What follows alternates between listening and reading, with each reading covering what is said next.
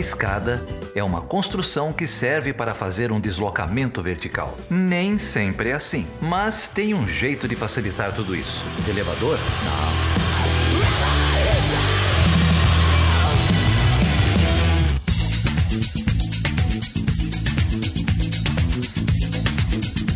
Sejam bem-vindas e bem-vindos ao nosso segundo podcast, Ela Chutando a Escada. Eu sou a Débora Prado. E eu sou a Carol Pavese. E a gente tá aqui de novo, né, Débora? Pois é, mais um bate-papo aí, nosso segundo. Isso, nosso segundo. A gente queria agradecer quem ouviu o nosso primeiro podcast sobre reprodução e, e, e gênero e mulheres e relações internacionais. A gente queria agradecer os comentários, as críticas, os xingamentos da bancada da Bíblia, que a gente também recebeu Obrigada, é sempre bom ser lembrada por vocês. E agora a gente está aqui para levantar mais uma polêmica, não é isso? É isso mesmo. Hoje a gente vai receber, no quadro de hoje, né, a Catiúcia Moreno Galheira. Ela é doutoranda em ciência política pela Unicamp. A Catiúcia trabalha com perspectiva feminista e estuda gênero nas relações internacionais e ela participou ativamente no lançamento do primeiro dossiê no Brasil sobre feminismo, gênero e relações internacionais. Foi publicado agora recentemente pela revista Monções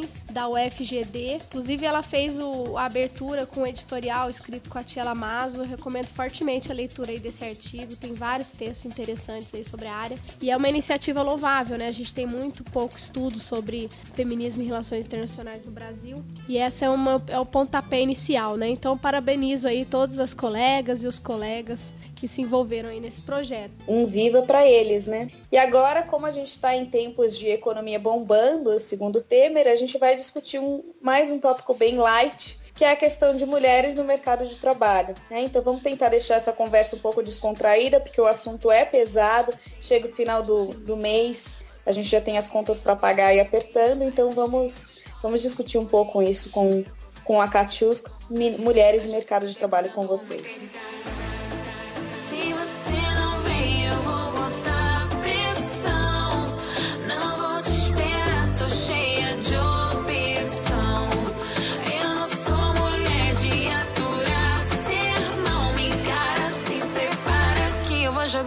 Sua cara.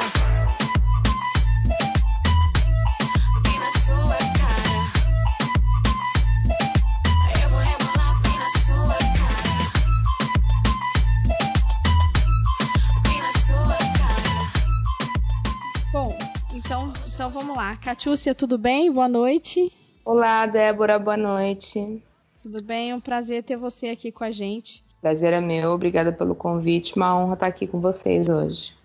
Bom, a gente decidiu aí sobre a pauta da nossa conversa e é um tema extremamente importante, né? E daqui a gente pode ter vários desdobramentos, mas eu queria só é, reforçar então que o, o, o, tema mais central é discutir mercado de trabalho e mulheres, igualdade de gênero no mercado de trabalho, certo? Isso, isso mesmo. A gente vai falar hoje um pouquinho sobre a mulherada, sobre multinacionais, é, sobre divisão internacional do trabalho, sobre trabalho feminilizado e masculinizado. Queria que você comentasse um pouquinho, Catiúcia, da sua trajetória. Você é é doutoranda em ciência política na Unicamp, professora na Universidade Federal de Grande Dourados e tem a dissertação de mestrado sobre relações trabalhistas em empresas transnacionais. Eu queria falar um pouquinho mais sobre as suas atividades. Eu vi que você tem um projeto, coordena um projeto sobre ação contra tráfico de mulheres, é, esse projeto, na verdade, ele foi começado pela professora Chela e com algumas estudantes no curso de RI aqui da UFGD e no curso de Direito também, a Faculdade de Direito e Relações Internacionais. Então, quando eu cheguei, o trampo já estava todo feito, né?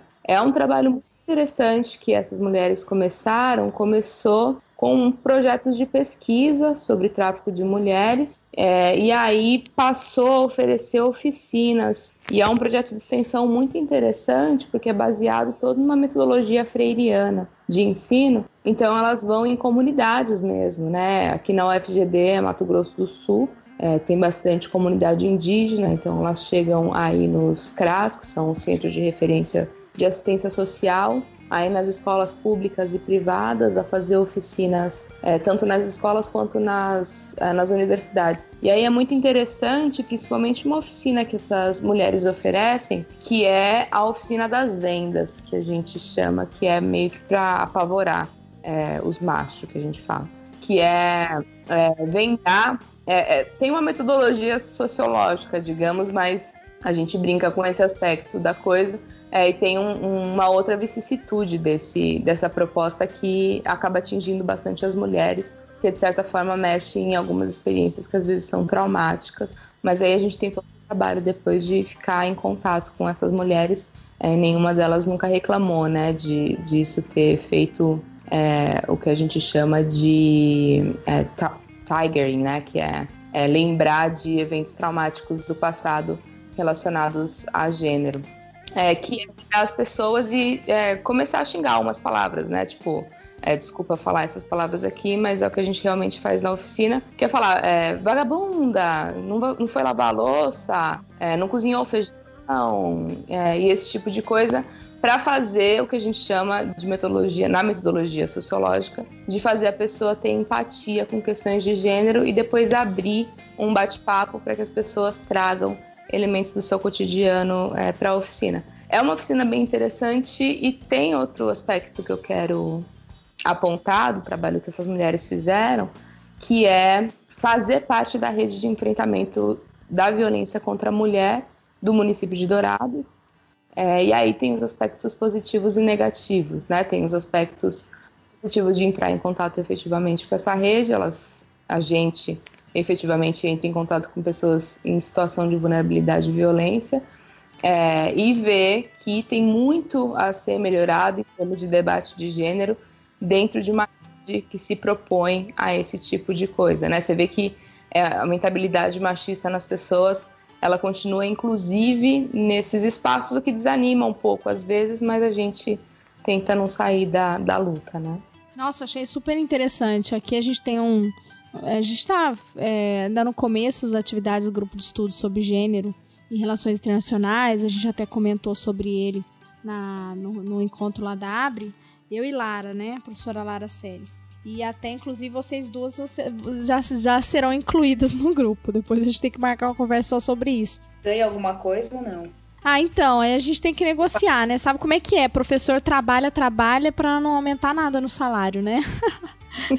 projeto de extensão e por aí vai.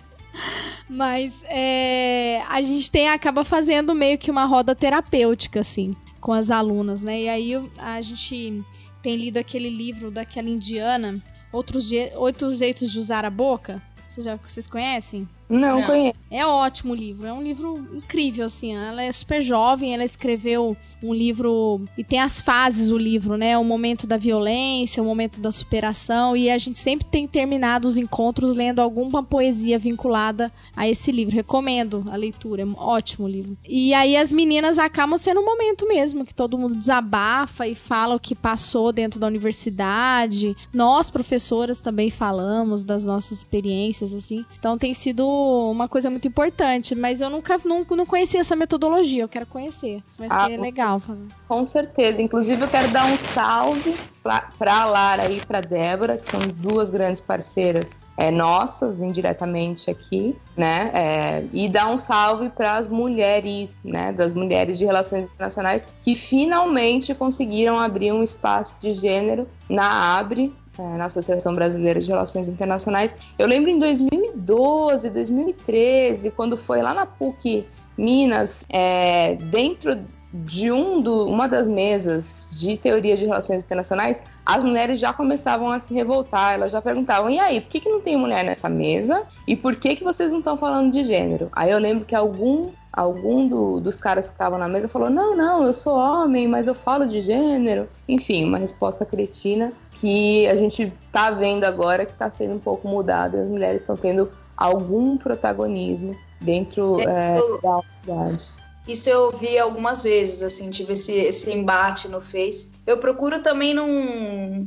É, é delicado isso, assim, para você não passar por chata, né? Insistente e, e, e, se indispor, assim, ao mesmo tempo levantar essa bandeira. E aí eu, eh, eu tenho um colega, né, da nossa área, trabalha com defesa e ele posta as conferências que ele vai, e nessa agenda de defesa é só homem. É incrível. É, muito embora tenham mulheres que trabalhem com o tema, mas assim as conferências sempre têm, principalmente quando envolvem é, militares, daí esquece, né? E aí eu sempre posto, ah, que legal, mas pena que não tem nenhuma mulher aí nessa mesa, né? Então ele falou, não, mas na mesa, na sala ao lado tava tendo uma mesa com mulheres e tal, entendeu? Então tem essa discussão, assim, né? Parece que a gente virou cota também, né? Para ficar quieta, você fala, olha, então vamos chamar uma mulher ou compor um painel e aí vira essa busca desesperada alguma mulher que trabalhe com esse tema para poder ficar politicamente correto, mas é muito externo porque não é uma coisa internalizada como sendo lógico, né? Se nós somos 52% da população, 52% das mesas deveriam ser de mulheres principalmente na nossa área, né? Óbvio que assim existem áreas que são predominantemente ainda ocupadas por homens, né? Você vai num curso de engenharia, é muito mais difícil você identificar mulheres numa sala, né? Mas na nossa área é, é relativamente equilibrado, né? Em homens e mulheres. Só que a gente não vê essa representação assim tão equilibrada. A, a, nessa dessa forma transversal em várias áreas temáticas e aí vira isso da, da cotista, né? Quando a gente não é tokenizada, né? Assim como acontece na política brasileira, que você tem uma mulher para, é, vamos dizer, um valor de mulheres ali, é, você frequentemente tem mulheres que têm uma agenda que não foge nem um pouquinho do status quo, né? Ao contrário, reforça o status quo. É, e essa mulher que é tokenizada, né? Tá ali só por ser uma figura é, feminina, ela acaba reproduzindo é, todo um sistema patriarcal que, enfim, nós feministas não estamos interessadas em reproduzir, mesmo que a nossa representação não aconteça pelo sistema é, político representativo oficial ou é, pelos sistemas de poder que existem, inclusive nas universidades, né?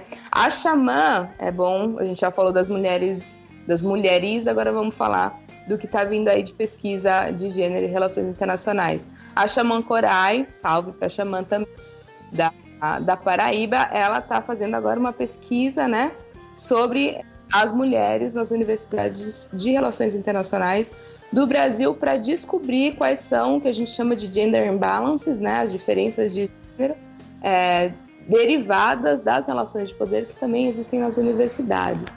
A gente está tentando montar aqui, é, na verdade já conseguiu montar, agora a gente está tentando deixar mais forte, um coletivo de gênero que chama Dandara, que é é, Dandara dos Santos, que é, é, a travesti que morreu espancada com é, é, requintes de crueldade, né?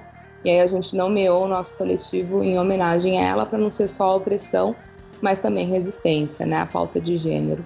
É, e trocando, é, enfim, trocando experiências com outros coletivos de gênero da, da universidade, a gente estava tentando entender quais são os mecanismos, digamos, de micropoder, né, ou de microfísica do poder, vamos dizer assim, que existem na universidade. E aí começa pela própria maternidade, né? Frequentemente as mulheres deixam as suas carreiras para seguirem os seus maridos ou para, enfim, ficarem perto dos filhos, não que isso não seja legítimo, né? É, as pessoas é, fazem essas decisões, mas frequentemente é o, é o homem que é, tem a carreira, né? É, vamos dizer, garantida assim, a mulher acaba seguindo ele. Dentro dos departamentos, com frequência, quando o homem não é visto como mais creditivo, né? Aquele que tem mais credibilidade, é, é subjetivamente indicado o homem como aquele que vai dar menos trabalho para o departamento, né? Porque ele não vai ficar grávido, então ele não vai tirar a licença maternidade. E quando ele tirar a licença maternidade, está pressuposto que não é ele que vai cuidar das crianças, que é a mulher que vai cuidar das crianças, né?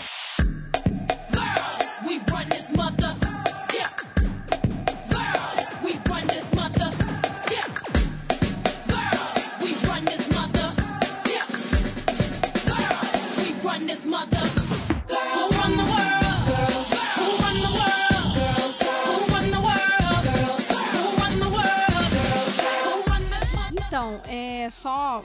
Vocês tocaram em vários pontos que estão relacionados com o tema, né? Do que a gente. desse podcast. E aí eu fiquei pensando aqui enquanto vocês falavam algumas informações, né? A gente tem, nós temos na área de relações internacionais, é, nós temos muitas alunas, né?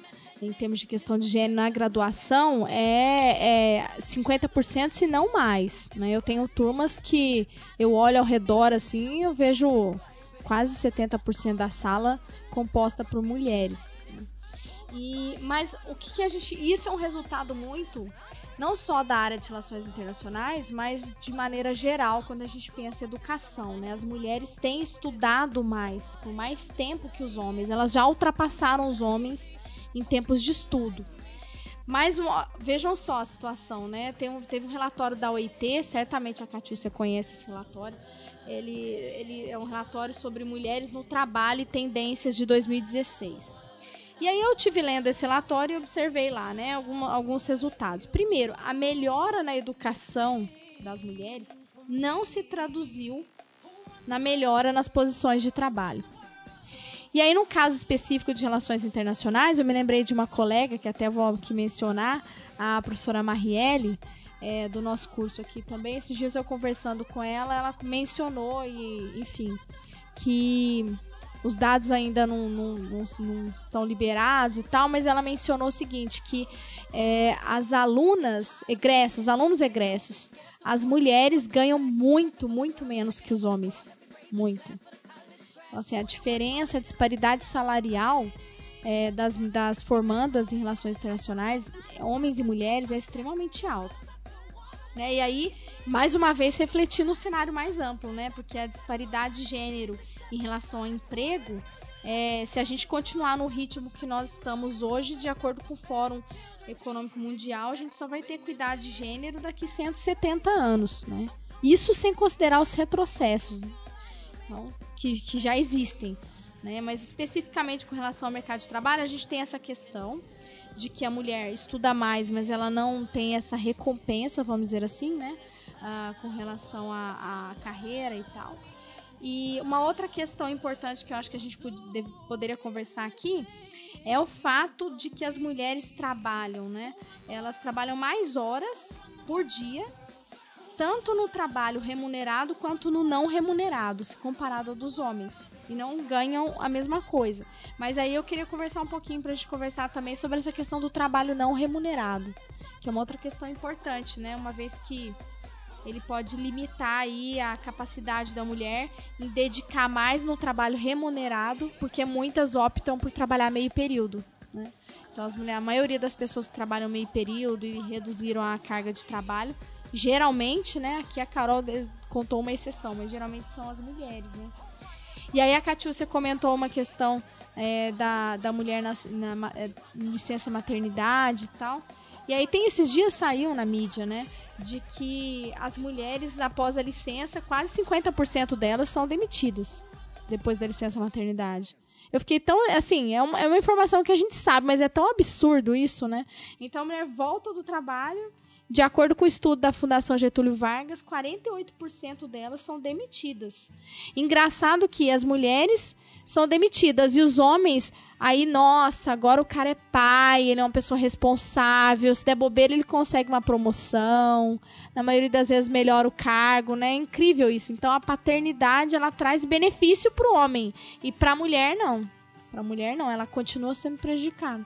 Então, é, eu tenho uma colega de doutorado que ela é alemã e ela bom, ela né, a gente fez RI juntas, doutorado em RI juntas eh, na London School, e ela voltou para a Alemanha e ela tá grávida, ela é uma amiga minha e ela tá grávida, né? E aí eu falei, bom, e aí, né? Como é que você vai fazer com o seu emprego? Como é que isso vai? Como é que funciona aí?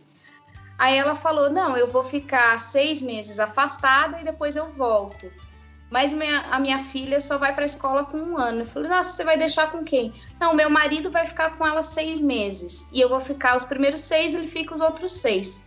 Eu falei, mas ele não trabalha? Trabalha. Só que na Alemanha, a licença maternidade, ela é de um ano.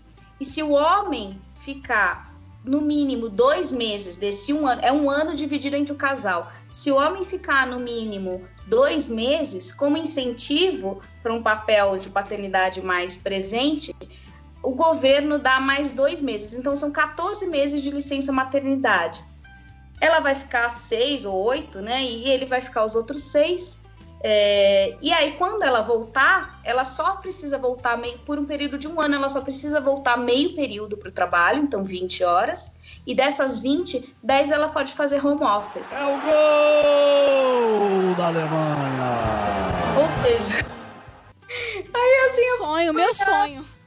é o sonho de consumo. Eu até teria assim, trigêmeos se fosse no esquema desse. Eu também. E aí eu me senti assim um imbecil de morar aqui, né? E, e, e tá nessas condições, eu precisei voltar. Aliás, voltar não, mas assim, eu fui contratada pela PUC quando a minha filha não tinha nem três meses. Então eu comecei a trabalhar quando ela ia completar três meses.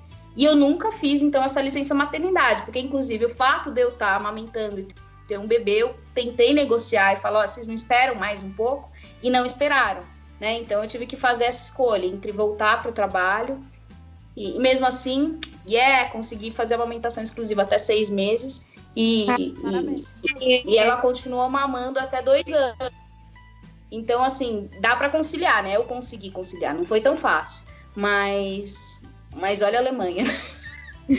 Falei, meu Deus. Mas a gente tem alguns lugares que, que ainda são esses bolsões, né, de, de esperança, assim, encoraja todas as mulheres que pretendem ter filhos e continuar na carreira acadêmica para pelo menos considerar a Alemanha como um bom, até porque ela ganha em euros. Então, assim, Vamos, morar pra, vamos mudar pra lá.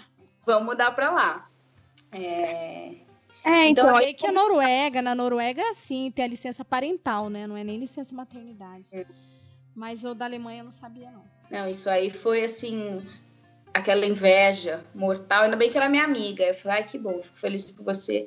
Mas, mas é bem complicado, assim, né? A gente olhar o, o quanto atrás a gente tá nisso. Né? Uma coisa que a gente já. E aí, por exemplo, na minha experiência, tendo voltado, como eu ainda amamentava e estava em idade de amamentação, não tinha uma sala de amamentação, né? Não tem uma sala de amamentação, não tem uma geladeira para armazenar o leite. Então, assim, você não tem nem o, mínimo, né, para você poder conciliar essa maternidade com a carreira. Lá, inclusive, ah, é, né, para ficar com mais, querer mais ainda para a Alemanha, é, depois, quando ela voltar, eles adaptam o escritório dela inteiro para baby friendly. Então, cobre tomada, põe tapetinho, não sei o que, e ela pode levar o bebê para o trabalho com ela, É o gol da Alemanha! para ficar lá. Nossa, gente. Não acredito. Então, tô assim- vontade de chorar agora. Dá, tá vendo? A gente é, É, muito, a gente muito, fala muito de, é, desses, é, modelo, não, é, desses modelos que a gente gostaria de ver, e enfim, eu também gostaria de ver, mas ah, vamos dizer que na base, assim, a gente ainda está lutando por questões básicas, né, muito básicas mesmo. A Marcha Mundial das Mulheres, por exemplo, já chegou a levar um bebê para na sala de um vereador e botar na mesa do vereador o bebê, porque não estava abrindo, abrindo creche no município e as mulheres precisavam de creche. Então elas foram até lá e fizeram esse tipo de, digamos, é, demonstração pública, né, para tentar pressionar é, um município a, a fazer esse tipo de política pública. É, a Carol, ela tocou em três temas que meio que encerram assim o debate de gênero e mercado de trabalho. Então eu só vou conceitualizar o que ela disse, né? Ela falou Putz, de Carol, você vai acabar com a nossa conversa. Desculpa aí, Não, daí a gente troca umas receitas de bolo, papinha de neném. Si tú me pides sinceridad, debo con pena contestarte que no, no, no, no. Estoy feliz de mi libertad, quiero pensar para mañana.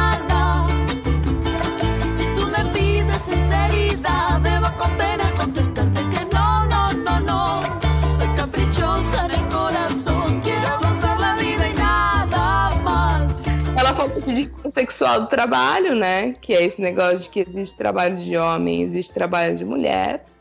É, e a divisão sexual do trabalho ela acontece não só no mercado de trabalho, mas também dentro do lar, né? Então, é, o trabalho que é chamado na definição de Kerguá, que é uma das grandes teóricas de gênero e trabalho, é um trabalho produtivo e o trabalho reprodutivo, né? Então, o trabalho produtivo é o trabalho público, é o trabalho realizado na esfera pública, e o trabalho reprodutivo é o trabalho doméstico, é o trabalho de care, é o trabalho de cuidado de criança, enfim, trabalho de limpeza e etc.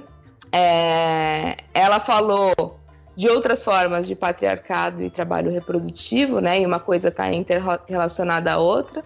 Então a gente não observa, é, vamos dizer, opressões de gênero, né? E vamos dizer camadas de opressão é, indistintas que não se comunicam, né? Então a gente não vê patriarcado só no mercado de trabalho, mas a gente também vê na família, ou seja, se você quiser uma, ser uma mulher que quer uma carreira, provavelmente você não vai ter apoio familiar se isso ocorrer em detrimento do cuidado dos filhos, por exemplo, porque isso não é um ideal de gênero, né? E provavelmente você não vai ter apoio de outras esferas da vida e nem das instituições, né? As instituições elas estão Diga. Não na, Ale... não na Alemanha. ah, sim, na Alemanha, agora que eu entendi. Duh. Gente, são 10 e meia da noite, entendeu? A gente nossas crianças para Pode dormir. falar o horário em podcast, porque as pessoas às vezes escutam às seis da manhã. Então tem ah. que falar, tem que ser olá. A gente não fala nem bom dia, nem boa noite. E que conste nesse podcast que nós tivemos um trabalho hercúleo de conseguir associar criança com trabalho, trabalho produtivo com trabalho reprodutivo. A minha proposta era fazer uma creche, as crianças gritando no fundo mesmo, entendeu? bolado, bem bolado. Nós temos filhos e eles não são invisíveis e que nós não somos como os homens, nem queremos ser e que nós queremos o nosso espaço assim como os homens, mas com direito a essas questões como maternidade, por exemplo. É... Isso. Aí a Carol também falou de tipos de trabalho femininos, né? Ela falou de trabalho de meio período, falou do bico, e aí a própria IT disse que os trabalhos de mulheres são principalmente serviço doméstico, autoemprego, né? Então a senhora que vende ali na saída da, da, da barra funda o seu bolinho com café ali, faz aquele biquinho para complementar a renda familiar, seriam um dos tipos de trabalho definidos pela IT. É, Zonas de exportação são altamente feminilizadas, né? Então, Zona Franca de Manaus, por exemplo, é um ambiente altamente feminilizado.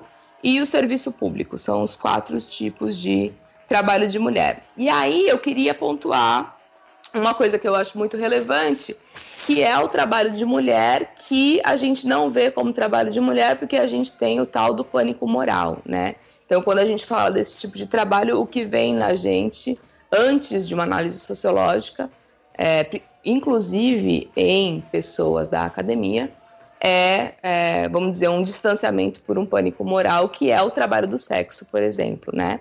Então, as pessoas, elas começam a ver o trabalho do sexo como um trabalho necessariamente degradante e é, o que muitas feministas dentro desse debate tentam fazer é observar as relações de poder ligadas ao trabalho do sexo, né, para aí começar a analisar é, esse trabalho que também é majoritariamente ou feminilizado ou com outras representações de identidade de gênero, né? Também é legalizado na Alemanha. Olha lá, eu estou fazendo super propaganda. Né?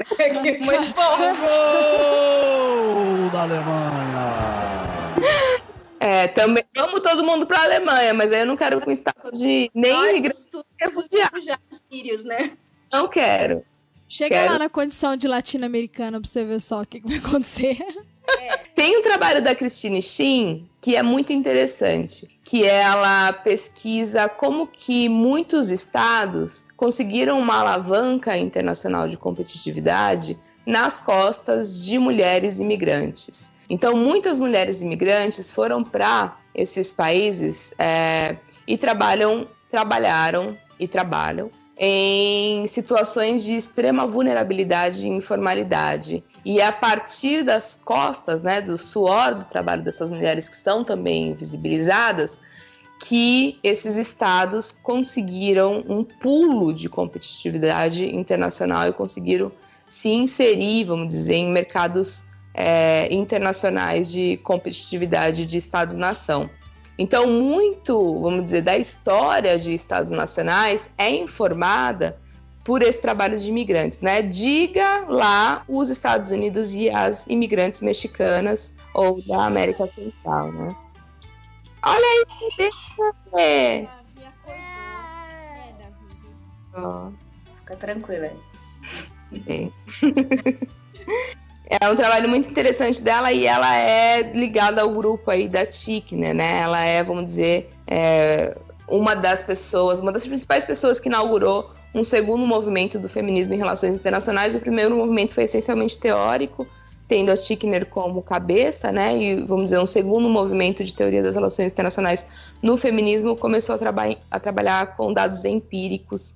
E aí a Christine tinha uma representante importante nesse sentido. Aí a gente estava falando de maternidade e paternidade. A Sandra Whitworth, que ela é da teoria crítica do feminismo nas relações internacionais, né? Então ela bebe tanto do Cox quanto do feminismo. Ela demonstra que na própria OIT, a Carol estava falando de desenhos de, vamos dizer, institucionalidades nacionais que refletem relações de gênero, né? E a Sandra Whitworth, ela mostra, ela demonstra justamente que a própria OIT ela tinha uma perspectiva de licença maternidade e paternidade que entre aspas, favorecia mais a mulher, era mais o modelo brasileiro, né? Mas que na verdade desfavorecia no sentido de que colocava a mulher como menos competitiva no mercado de trabalho. Ou seja, por que, que, eu, vou, por que, que eu vou contratar uma mulher se ela vai ficar grávida se eu posso contratar um homem nas mesmas condições e esse cara jamais vai ficar grávido, né? E não vai usufruir de licença maternidade ou licença paternidade.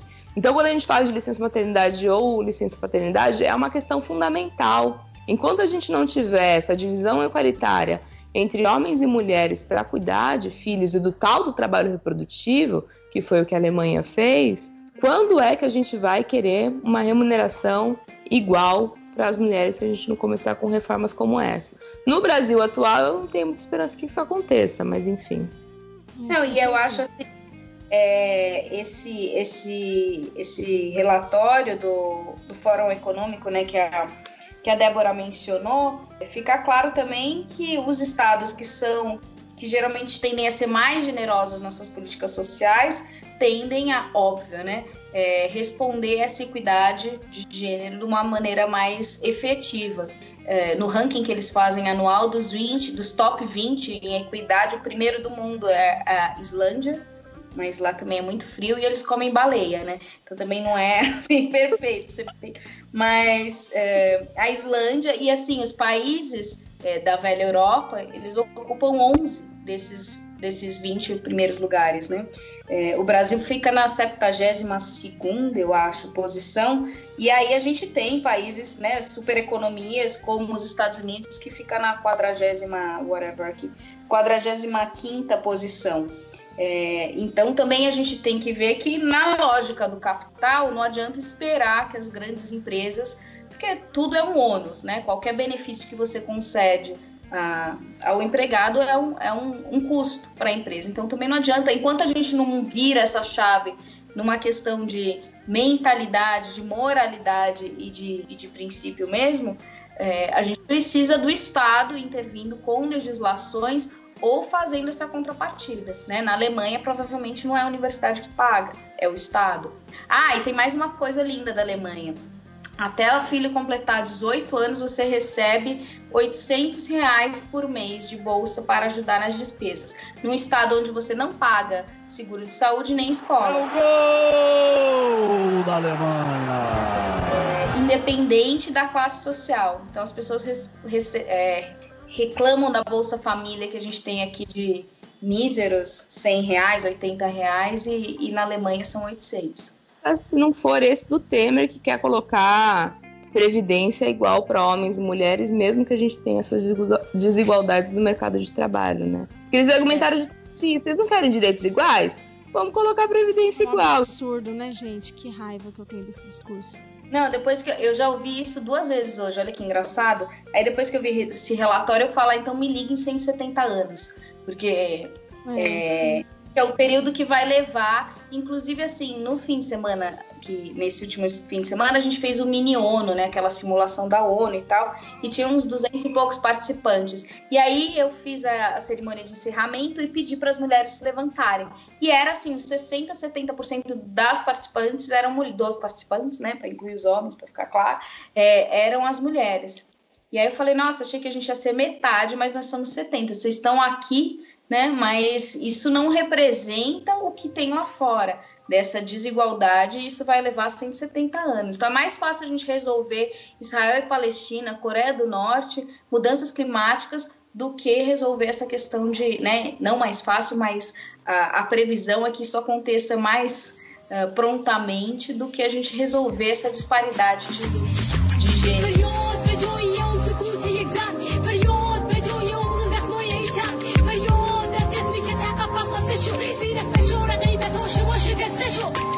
Porque eu estava acompanhando aqui nas minhas leituras que a ONU tem uma agenda 2030 para equidade de gênero, né? E aí Isso. ela levanta alguns objetivos. Eu queria que você comentasse um pouquinho sobre se tá no mesmo pé daquela outra agenda que não foi para frente. Qual foi mesmo aquela outra, gente? Sumiu na cabeça. Aquela dos objetivos do milênio, dos objetivos do milênio, que não cumpriu nada do que estava previsto, né? Não conseguiram. Tem essa campanha Leave No One Behind, que é a nova, a nova agenda do milênio revisitada, né? Então, a Paraíba também, além da Xamã que está fazendo essa pesquisa, também está com o Observatório dos Objetivos de Desenvolvimento Sustentável. Os objetivos do Millennium foram essa agenda que a Débora falou e que foram modificadas para os Objetivos de Desenvolvimento Sustentável. Aí tem é, uma boa notícia e uma notícia ruim, né? Uh, eu trabalhei principalmente sobre o aspecto de trabalho, escrevi um capítulo de, um capítulo de livro que vai ser é, lançado lá com, com outros pesquisadores de outras áreas, mas para esse, esse, livro eu não escrevi sobre gênero, escrevi sobre trabalho. É, então, a notícia boa é que os objetivos do milênio não foram tão ruins em comparação que vão ser os objetivos de desenvolvimento sustentável. se essa é boa, imagina a notícia ruim. É, então, por isso que eu tô rindo. Vai lá. Os, os objetivos de desenvolvimento sustentável eles não têm uma previsão muito otimista, não. Por quê? É... E outro, outra notícia boa é que o Brasil teve uma liderança assim de atingi, atingimento dos objetivos de desenvolvimento, desculpa, dos objetivos do milênio, né? Então, o que ele se propôs fazer, ele fez de forma, digamos, eficiente em comparação ao resto do mundo. Isso antes do é. Temer, né, Catiúcio? Foi antes? Obviamente. Temer, justamente. Com certeza, porque depois do Temer foi só ladeira abaixo. Só o Temer e os, os, populistas de direita, né? A gente não tem esperanças. Eu entrevistei tanto o representante da OIT para os Objetivos de Desenvolvimento Sustentável quanto o coordenador nacional dos objetivos no Brasil. E é, não, não existe, digamos, um cenário, na opinião deles, muito positivo de que essas novas gestões é, vão investir nesses, nesses temas. Não é prioridade de agendas governamentais atuais, não só no Brasil, no mundo, né, com essa, digamos, nova onda de, de populismo de direita e xenofobia e etc. É, não existe uma previsão positiva de que os objetivos de desenvolvimento sustentável serão atingidos e pior, não serão, abre aspas, tão bem sucedidos quanto os objetivos de, do milênio, fecha aspas. E aí as questões de gênero que estão nos objetivos do milênio e desenvolvimento sustentável é, é direito reprodutivo, e aí eu vou dizer a palavra que todo mundo fica em desespero e em pânico moral também, aborto, direitos reprodutivos, como não só o aborto, mas também direito à camisinha, anticoncepcional, a saúde da mulher e a saúde da menina, né? E os objetivos eles são todos entrelaçados, né? Então, mulher tem a ver com juventude, tem a ver com trabalho, tem a ver com meio ambiente, é, dentre outros temas, né? Então, a gente está neste momento com o cavalo de Troia no Congresso, que quer definir direitos do, nas, do, do feto na sua concepção, ou seja, perderíamos o direito do aborto legal, é, inclusive naqueles casos de bebês anencéfalos, de mulheres que foram estupradas e de risco de morte para a mãe, que são três direitos de aborto no Brasil que foram institucionalizados e são direitos da mulher, inclusive pelo SUS, né? É, ou seja, não temos tempos temerosos vindo por aí, não temos muitas boas notícias em relação a essa agenda internacional.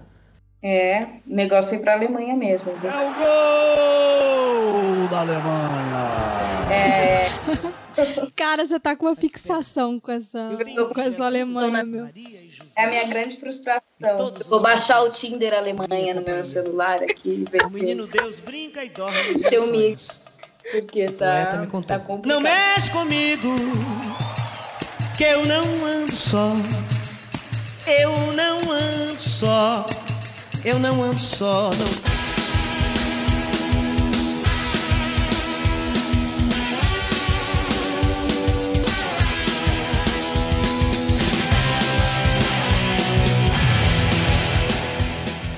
Essa perspectiva dessa agenda de gênero é, é complicada também, né? Agora saiu o, o alto, aliás, a, secret, a, a Secretaria-Geral da ONU instituiu no ano passado um High Level Panel, né, em, em empoderamento econômico da mulher e saiu o relatório agora no início do, do ano e tem que ver o que que e aí eles vão divulgaram sete áreas de atuação, né, para combater essa, essa desigualdade econômica entre mulheres e agora em maio vai, vão sair planos de ação nesse sentido. Mas a gente vai nessa contracorrente, né? Também a gente tem essas instâncias e óbvio que essas políticas também não vão avançar significativamente enquanto a representatividade política da mulher foi muito pequena, né? A gente tem o quê? 13% no parlamento e 9 no Senado, é isso, né? É, então, né, assim, e lógico que essas mulheres também a gente tem que achar que não são todas que estão lá que vão ter essa postura né, a favor desses direitos. Então, vão ter as pastoras evangélicas lá meio, né? É, no meio dessas três. Então, enquanto a gente não tiver bem representada, não só em número, mas em qualidade, a gente não passa essa agenda. Né? E em diversidade também, né? Porque é, muitas evangélicas, elas são contra a violência doméstica. Mas o que é violência doméstica na concepção de alguns grupos sociais? É a violência de uma família heterossexual, pai, a mãe, a filha, né? Então, é violência, por exemplo, entre é, casais é, homossexuais que é violência e tem que ser denunciada, não é percebida por esses é, por alguns grupos populacionais, né? Então, enquanto a gente não tiver mulher lésbica, enquanto a gente não tiver mulher bissexual, enquanto a gente não tiver é, pessoas trans nesses cargos de poder, é, a gente provavelmente vai avançar muito pouco em termos de atender diversas necessidades de diversas pessoas diferentes, né?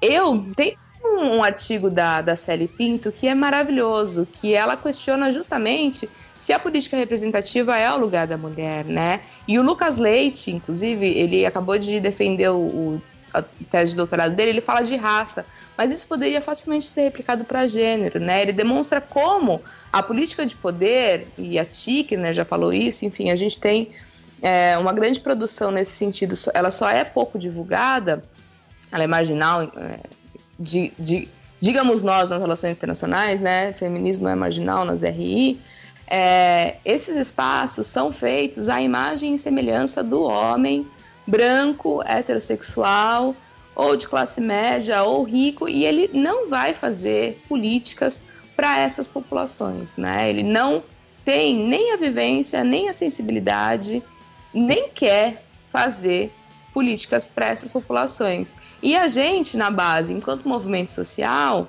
a gente tá matando um leão por dia, né? É, há pouco tempo atrás a gente estava questionando se o governo era de esquerda o suficiente, agora a gente está tentando apagar um fogo todo dia. Então eu tenho muita dúvida, assim, é, comigo, de que é, a política representativa oficial é o espaço da mulher, assim, eu acho que a gente é, tem que fazer por outras formas, assim, e aí, para não ficar num negócio puramente utópico, né, tem uma organização na Índia de. É, é, é como se fosse um sindicato indiano, né? Eu não cheguei na pauta dos sindicatos, que é uma pauta que eu pesquiso também. É, mas é como se fosse um sindicato indiano de mulher e não é um sindicato institucionalizado nos moldes que a gente conhece varguista, né? São mulheres que se auto-organizaram, que eram pouco representadas em termos de é, representação formal no mercado de trabalho, e aí elas criaram seus próprios mecanismos de é, financiamento pessoal, né, nesse sentido privado, de apoio mútuo, então elas criaram uma rede extensa na Índia, é, e de própria proteção entre elas mesmas, né? Toda vez que eu tive o perrengue, pelo menos na minha vida, foi para as mulheres que eu corri, né? E aí eu encontrei feministas maravilhosas, ou mulheres que não se identificavam como feministas, mas sentiam a importância de questões de gênero no nosso cotidiano, né? Então fica aí, a gente tem, por lei, 30% de cota para as mulheres. Eu nunca vi, nunca ouvi, não sei onde estão essas 30% de mulheres. E tem outras bizarrices, né? Tem o tal do Partido da Mulher Brasileira, que não é um partido feminista, é um partido feminino, de acordo com as próprias palavras do partido. E tem. É de rosa o logo, assim? Provavelmente. Tem uma coroa de princesa, né? Deve ter. Deve ter a Frozen. E tem acho que 90% de homens nesse partido. 90% de quanto? De quê? Como é que é? Homem. Partido da mulher, 90% de homem. 90%. Contra o aborto. É contra o aborto. Ah, não, deixa eu entrar no site aqui pra olhar. Né? Gente, tem que Partido rir, né? da Mulher Brasileira. Não é cor de rosa, hein? É azul e Não. bandeira do Brasil. Ah, lógico. Tá escrito ordem em progresso. É exatamente, ordem e progresso, Bis. Você acertou em cheio. Nem tô vendo. É, e assim, o que é né, essa questão da, da representatividade, uma coisa que também é interessante é, é romper o estigma das vítimas, né? De qual é o perfil da vítima disso no- na perspectiva econômica, né? É, Cato, você mencionou algumas das atividades informais que essas mulheres fazem na Barra Funda, né, no mercadinho, é, atividades relacionadas a serviços sexuais e tudo mais, né?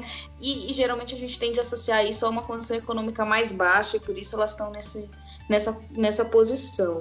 A gente mencionou as dificuldades que a gente enfrenta né, no, no trabalho e, e as dificuldades dessas escolhas que a gente tem que fazer, e aí a gente já está falando de uma eh, colocação de classe média, né? É assim, a gente tem uma posição privilegiada nesse sentido, mas também eh, eu vi um relatório da revista Forbes do ano passado e das 500 maiores empresas do mundo, 6,4% é, tem CEOs mulheres. Óbvio que essas 500 maiores empresas do mundo não estão nos países desiguais, nos países subdesenvolvidos que estão lá na lanterna dessa desigualdade, né? Estão nesses países é, muito mais ricos.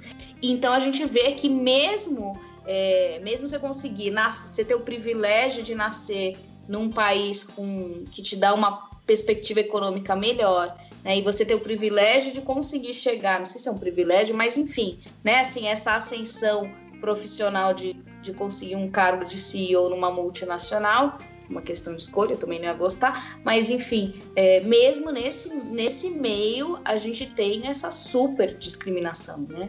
É, então, e tem que ver qual é o perfil dessas mulheres, né? Quantas têm família, quantas conciliam isso, isso é interessante. Se a gente for pensar na, na carreira diplomática, isso também é bem emblemático. né? Muitas das, das mulheres que são diplomatas ou são solteiras, divorciadas, ou, ou são divorciadas, né? É, eu conheço alguns diplomatas de carreira e assim, os homens que eu conheço, os que são casados, né? é, eles têm a mulher que acompanha. Né? Ela faz essa escolha de seguir o marido. Mas para as mulheres que têm essa posição é, é mais difícil. Né? Então eu conheço algumas que já estão assim no quarto casamento. Porque fica. Quando ela muda de posto, é, dificilmente o homem tá, dependendo principalmente de onde for, ele não tá tão disposto a largar tudo para ir como uma como no caso oposto, né? De uma mulher seguindo seu marido diplomata. Não, claro, e a todo momento, até nós que nos identificamos como feministas, é, temos alguns pensamentos que são completamente machistas. Eu, às vezes eu vou para casa e tenho vontade de chorar por ter pensado aquilo, sabe? Do é tipo. Uma desconstrução, né? Agora, uma coisa que você falou, Carol, é, eu fiquei aqui pensando também. É um privilégio. Porque se a gente for pensar, é, aí é a questão do feminismo e a interseccionalidade, né? Porque a luta da mulher branca é diferente da luta da mulher negra, né? Da mulher branca, rica ou classe média e é da mulher negra. Porque, por exemplo, a mulher branca, ela vai, ela luta por conseguir reconhecimento profissional, né? Mas ainda assim ela tá menos vulnerável, por exemplo, a entrar nessas, nessa estatística aqui de demissão. Porque o próprio relatório vai mostrar que quanto maior o nível de instrução, maiores são as chances delas se permanecerem no cargo. Né? Agora, a maioria que é demitida é a mulher pobre, sem instrução e sua maioria negra, né? Então, é, no, são, são, várias, são várias interfaces, né? Então, quando a gente discute, por exemplo, a questão da desigualdade de gênero, fica impossível não discutir também, né, e vinculada a ela, a Catiúcia mencionou um trabalho, né, do Lucas Leite sobre a questão da raça, vincular também a questão da raça e a questão da classe, né, porque isso tem uma relação direta sobre, o, sobre, o, sobre a reflexão que vai ser feita. o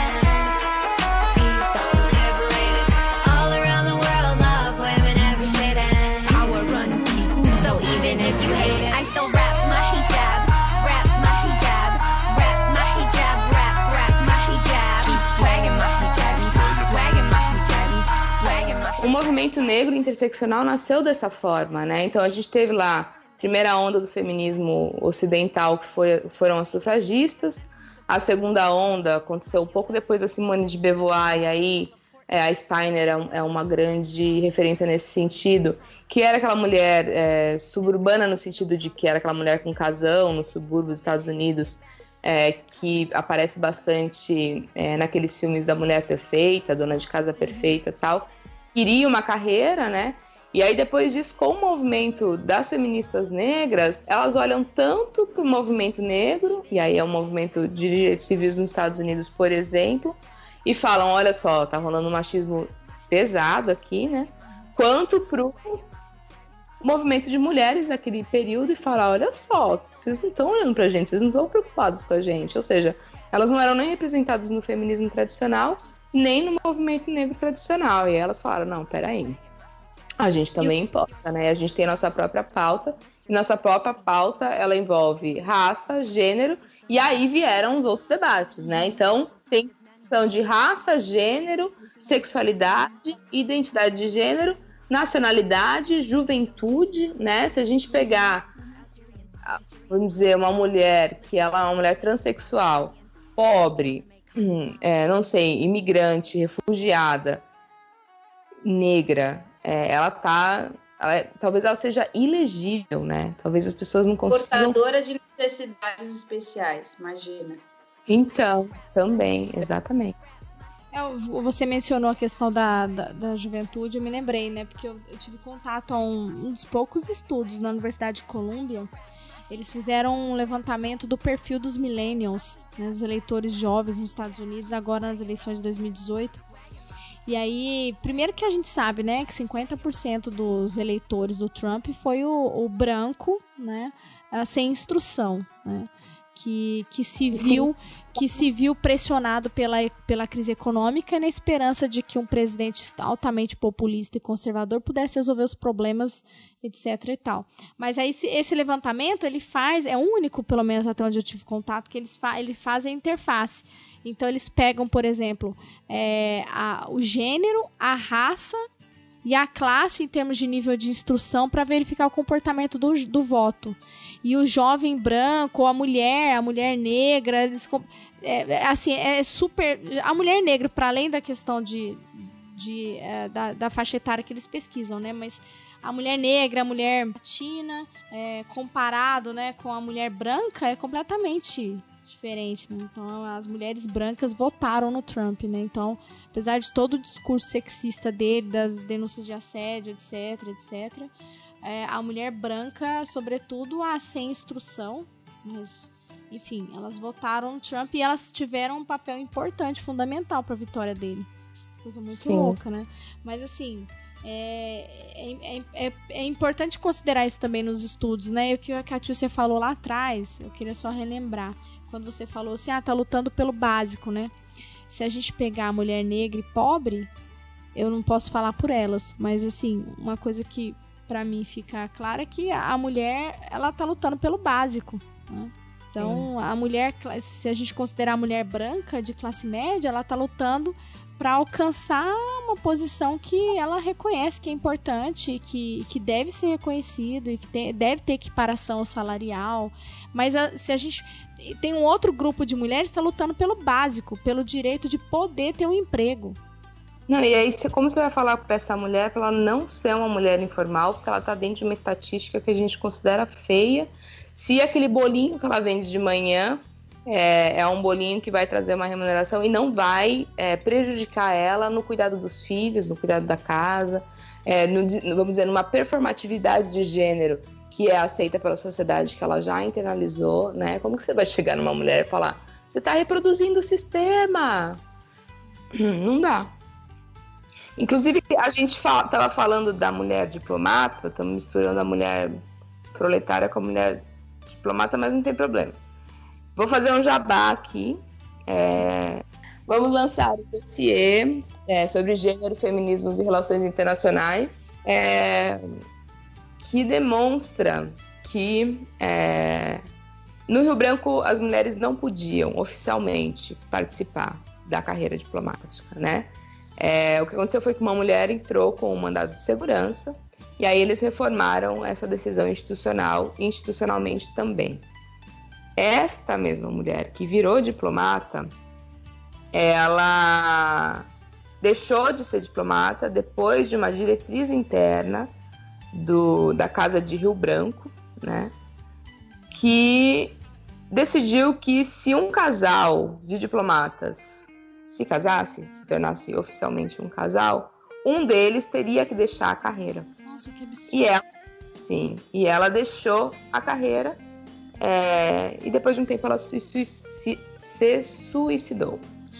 É. Nossa, que horror, que absurdo. Sabe que ano foi isso? Eu tô procurando aqui o dado enquanto a gente tá conversando, mas tá difícil encontrar. Enfim, acessem o dossiê Feminismo e Relações Internacionais, que vai sair pela Monções, que é a revista de, de Relações Internacionais da GD, é o primeiro dossiê do gênero sobre gênero no Brasil. É, e aí a gente está junto com, vamos dizer, essa coalizão na Abre e todos esses movimentos de mulheres que estão acontecendo no Brasil, fazendo o que a gente está tentando é, fazer, que é a tal da, da virada feminista, né? Eu não sei o que, que vai dar, o que a gente está fazendo nesse momento no Brasil.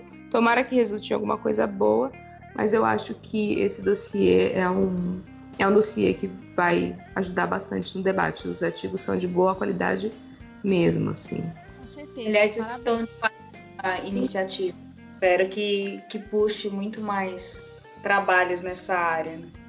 Assim, é um trabalho é, coletivo, né? Não posso deixar de agradecer a Tchela, que foi quem lançou essa chamada junto com a Sara Reis, que está na ONU nesse momento, o Matheus e o Bruno, que são os editores-chefe da revista, é, e todas as pessoas que ajudaram a, a fazer essa realidade, é, essa, esse dossiê, uma realidade concreta.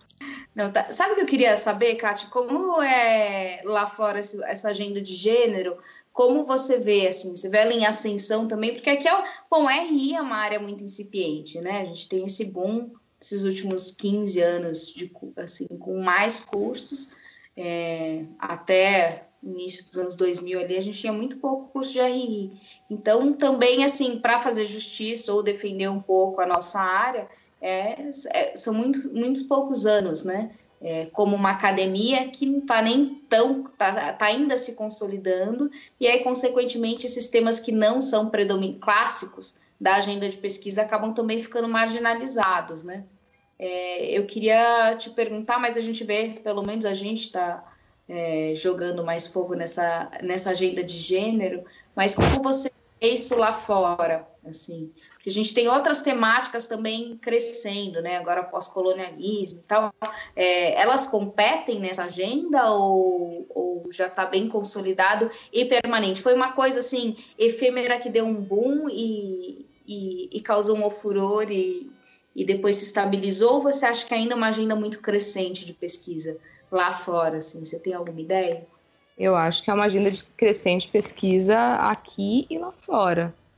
É, eu acho que quem começou a pesquisar gênero e decidiu investir nessa agenda tem muito trabalho a ser feito, assim, e muito espaço que começou a ser consolidado agora e só tende a ficar mais forte. Eu não pretendo sair de estudo de gênero Nunca mais, eu acho. De noite pelas calçadas, andando de esquina em esquina. Não é homem nem mulher, é uma trava feminina. Parou entre uns edifícios, mostrou todos os seus orifícios. Ela é diva da sarjeta, o seu corpo é uma ocupação. É favela, garagem, esgoto e pro seu desgosto. Tá sempre em desconstrução.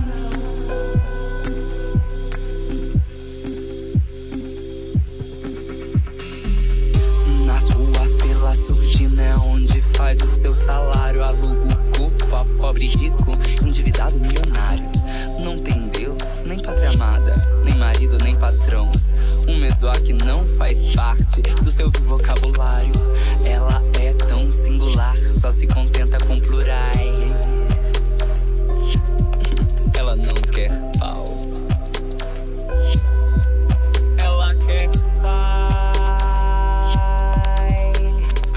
eu não tenho dúvida de que gênero está invadindo, vamos dizer, outras áreas das relações internacionais, né? Então, eu acho que está sendo mais falado em teoria.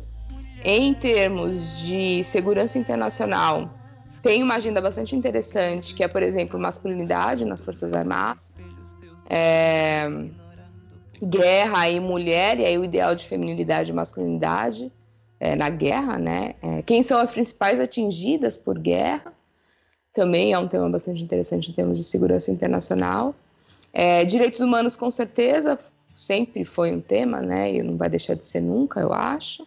É, Itamaraty, esses dois artigos que, que a gente não, não conseguiu não incluir no dossiê, então eu acho que Itamaraty também, Itamaraty é, e política externa também é um campo que está sendo invadido pelos estudos de gênero de alguma forma. Os estudos de sexualidade e relações internacionais, que são estudos não tão proeminentes das RI, mas que tem bastante coisa interessante, né? É, eu acho que, eu acho não, tenho certeza que gênero está invadindo tudo. Agora chegou sim, pra... chegou para ficar, tenho certeza. Agora, se isso, se gênero vai se tornar, vamos dizer, não sei se canônico é a palavra certa, mas se vai se tornar permanente, aí eu já tenho, já tenho dúvida, né? Se, se, porque nós, como professoras, incluir mulheres é um ato político, né? Porque elas não, não, não é fácil, assim. Quando você dá uma ditada lá no Google Scholar, ou, ou quando você pensa nos canônicos por uma certa disciplina, dificilmente entra uma mulher. E aí, inclusive, um professor desse comentou na internet que ele estava tentando fazer uma aula de pensamento político e incluir mulher estava muito difícil. E aí eu tô falando da ciência política, não necessariamente das RI. É, uhum. então, e isso vai vingar, aí eu já não sei dizer. E aí, é, você perguntou se isso é falado aqui ou lá fora.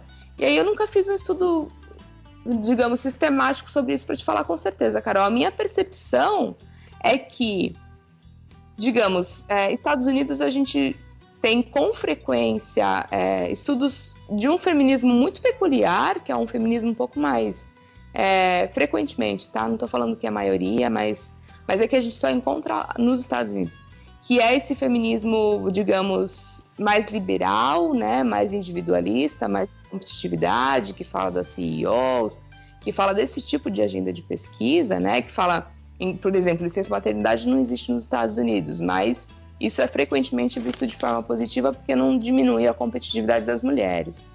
É, então, eu vejo isso nos Estados Unidos e, ao mesmo tempo, tem, é, tem estudo anarquista feminista nos Estados Unidos, justamente pelo tamanho do Estado, né? E pelo fato do Estado nos Estados Unidos ser um Estado bélico, ser um Estado que, é, vamos dizer, atende certos interesses de um certo grupo que é, não é necessariamente feminino ou tem outras representações de gênero. Eu vejo que na Europa existem estudos que se preocupam mais com os estudos das instituições, né? Porque as instituições funcionam, talvez, na Europa.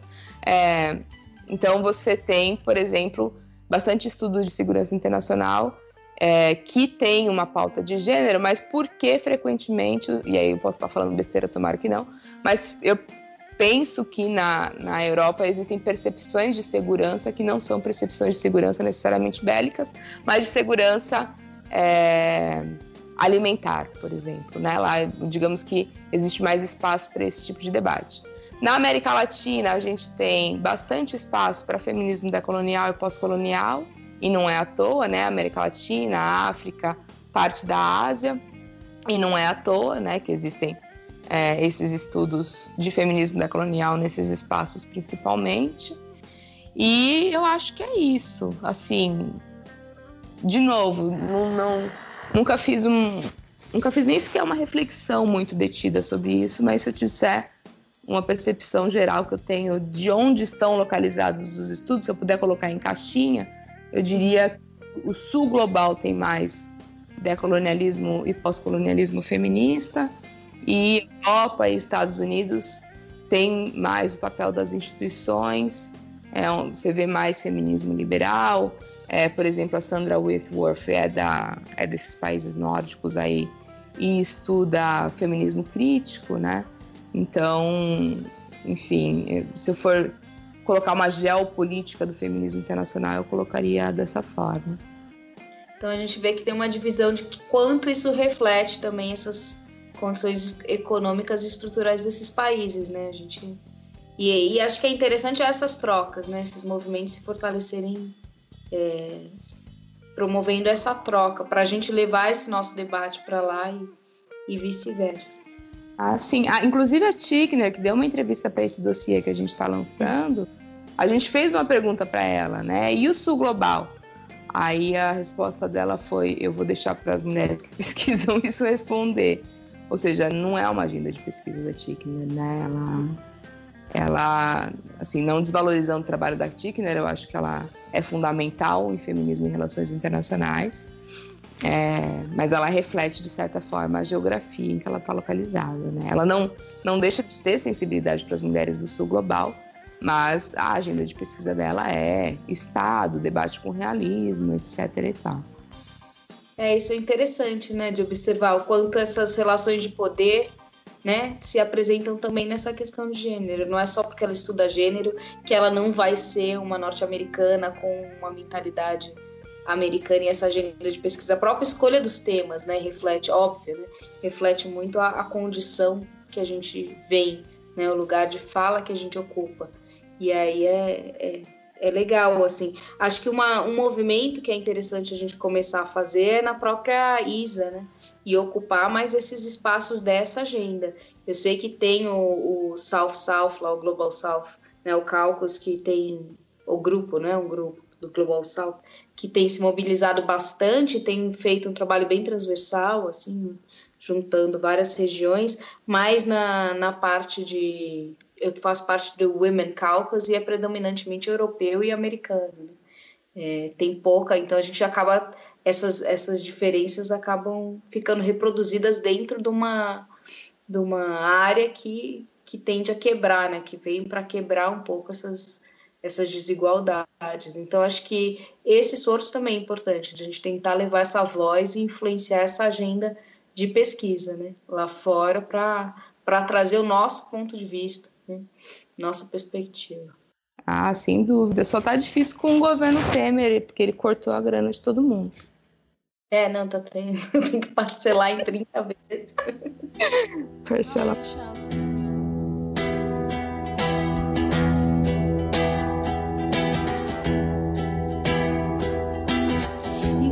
Couro do chicote cortava carne, Adorno metabolizado fortificava o caráter. A colônia produziu muito mais que cativos, fez heroínas que, para não gerar escravos, matavam os filhos. Não fomos vencidas pela anulação social. Sobrevivemos à ausência na novela e no comercial. O sistema pode até me transformar em empregada, mas não pode me fazer raciocinar como criada. Enquanto mulheres convencionais lutam contra o machismo, as negras duelam para vencer o machismo, o preconceito e o racismo. Lutam para reverter o processo de aniquilação e encarceram afrodescendentes em cubículos na prisão. Não, não existe a Lei Maria da Penha que nos proteja da violência, de nos submeter aos cargos de limpeza, de ler no banheiro das faculdades hitleristas. Fora macacos cotistas, é? Pelo processo branqueador na sua beleza padrão, mas na lei dos justos é a sua personificação da determinação. Navios negreiros e apelidos dados pelo escravizador falharam na missão de minar o complexo inferior. Eu sou a subalterna que o Senhor crê que construiu. Meu lugar não é nos cavalos do Brasil. E se um dia eu tiver que me alistar no tráfico do morro, é porque a lei áurea não passa de um terço morto. É, é, é. Eu juro, eu nem tava lá. A culpa nem foi minha. Foi dela. Essa maldita escada que derrubou a minha amiga. A mesma escada assassina que matou o Zé Carlos. O amor da minha vida. Ah, não, Ca... Ô, Catiúcia, eu preciso que você explique aqui, na gravação. Eu, eu sei o motivo, mas vamos reforçar, porque é importante pra você falar mulheres e não meninas. Porque a gente tende a infantilizar as mulheres e a deixar as meninas e, vamos dizer, é, fazer as meninas saírem da. Ah, como eu digo isso? Com frequência a gente maqueia as meninas, a gente tenta. Sexualiza, né? Isso, essa é a palavra. Sexualizamos as meninas e infantilizamos as mulheres. As mulheres. Né? e, e quando meu filho ficou na UTI internado, por 12 dias, e eu tinha que escutar das médicas e da médica e das enfermeiras assim: Não, mãezinha. Nossa, aquilo me dava um ódio, mas um ódio tão grande. Eu falei, mãezinha, uma vírgula. Eu virei ela, parei, eu parei meu filho em casa, certo? Sem anestesia, tô aqui fazendo de tudo para amamentar ele. Inclusive, ele ficou todos os dias só no leite materno, com muita luta, porque a política de amamentação do hospital era uma porcaria. Uma luta pra ter que escutar agora que eu sou a mãezinha, vai te catar, né? Vou te falar, viu? Não é fácil não, gente. Mas assim, só pra eu terminar, você tá mexendo no seu celular, falando no celular com seu filho, isso é uma desnaturada, né? Nossa, que absurdo, que desnaturada. Tá trabalhando, fazendo não sei o que com o filho perto. Se fosse um pai, né? Ai, que gracinha. O pai tá aqui curtindo, né? Filho e tal. Enfim. Não, e depois daquele, daquele cara lá, aquele loiro que cozinha, como que é o nome dele? Ah, é. Nossa, aquele Rodrigo Hilbert. Não, agora você é homem que é pai, meu Jesus Cristo, virou modinha. O cara não faz mais que obrigação, agora todo mundo fica, nossa, o cara é o Aí máximo. o cara faz crochê. né? É, nossa, o cara faz crochê, não é mesmo? Puxa. Nossa, ele faz comida na casa Abalo dele. mais neste nosso nos cativos. Ah, ah. Mulheres descendo com mantas quebra. Preparadas pela vida para suportar o machismo, o X, o eurocentrismo. Abalam mais não deixa o nosso neuro nos cativos. É, Pode falar, vai lá. Maria José de Castro Rebelo. Ela conseguiu, antes do primeiro registro feminino para votar no Brasil, ainda era Nilo Peçanha, é, permissão para participar do concurso, a carreira de Secretaria de Estado de Itamaraty, ficou em primeiro lugar. Nossa, Era, era Pera. ótimo. É. É... Peraí, que eu tô lendo. Aí ela ingressou. Após o ingresso dela, se criou precedente jurídico e abriu as portas do Itamaraty para que entrassem outras mulheres. Inclusive, 18 mulheres entraram entre 19 e 38. 19 e 38. Nossa. Antes de 19, a mulher não podia ser. Não podia ser diplomata. Mas também não podia votar, então. Não podia fazer Não nada. que seja bom, mas faz sentido. Bem parecido com o que tá hoje também. Não É. muito tanto. Não, vai, melhorou bastante nesse sentido. Obrigada. Eu tô muito pessimista, né? É o horário. Bom, e olha, o nome dela é Maria, como tantas Marias, né, lutando pelos seus direitos no nosso país. Então, um beijo às Marias. É o gol da Alemanha. Mas, gente, olha, acho que foi bom o bate-papo. Muita coisa pra pensar, né? E um cenário nada otimista, né? Acho que Não. vale a gente reforçar aqui a situação desse atual desgoverno, dessa vergonha que tomou conta do país né? e, e que tem imposto medidas extremamente agressivas com relação aos direitos das mulheres, sobretudo agora foi mencionado aqui, mas a questão da previdência, né? E, e a reforma da Previdência, quem vai ser prejudicada, né? A maior prejudicada, eu já vi alguns estudos, é a mulher e professora. Então nós seremos Oba! as mais prejudicadas nesse, com a reforma da Previdência. Vou começar a vender Natura que não precisa nem corrigir prova. Bem melhor. Fique em casa. Então a gente queria agradecer a todas aí que ouviram e participaram aí com bastante paciência desse nosso bate-papo. Eu achei que foi muito interessante. A gente se divertiu muito também, né, Carol? É, tem que dar risada, né, pra não chorar o tempo inteiro. Apesar da dificuldade do tema, a gente deu muitas risadas aí. E, bom, quem quiser conversar com a gente, escrever, mandar dúvidas, reclamações, enfim. Sim. Nós temos alguns canais aí de bate-papo, né? Isso, dessa vez a gente anotou, né, de antemão, olha lá, estamos aprendendo. É, só que eles também estão aumentando o número de canais de contato, então também está facilitando, viu, meninos? Vamos lá. Site www.chutandoaescada.com.br E se você quer mandar e-mails, perguntas arroba chutandoaescada.com.br Agora também no Telegram, t.me, eu não tenho Telegram, não sei como funciona, mas é barra chutando a escada. sei lá, se virem aí. Tem também o Twitter, só não tá no Tinder ainda, mas em breve talvez tenha um perfil fictício do Chutando a Escada no Tinder para você acessar e, e- e cair de amores por nós. Bom, acho que é isso, né, Débora? A gente queria agradecer a todo mundo pela atenção, pelo carinho e voltaremos em breve. Cause my mama told me better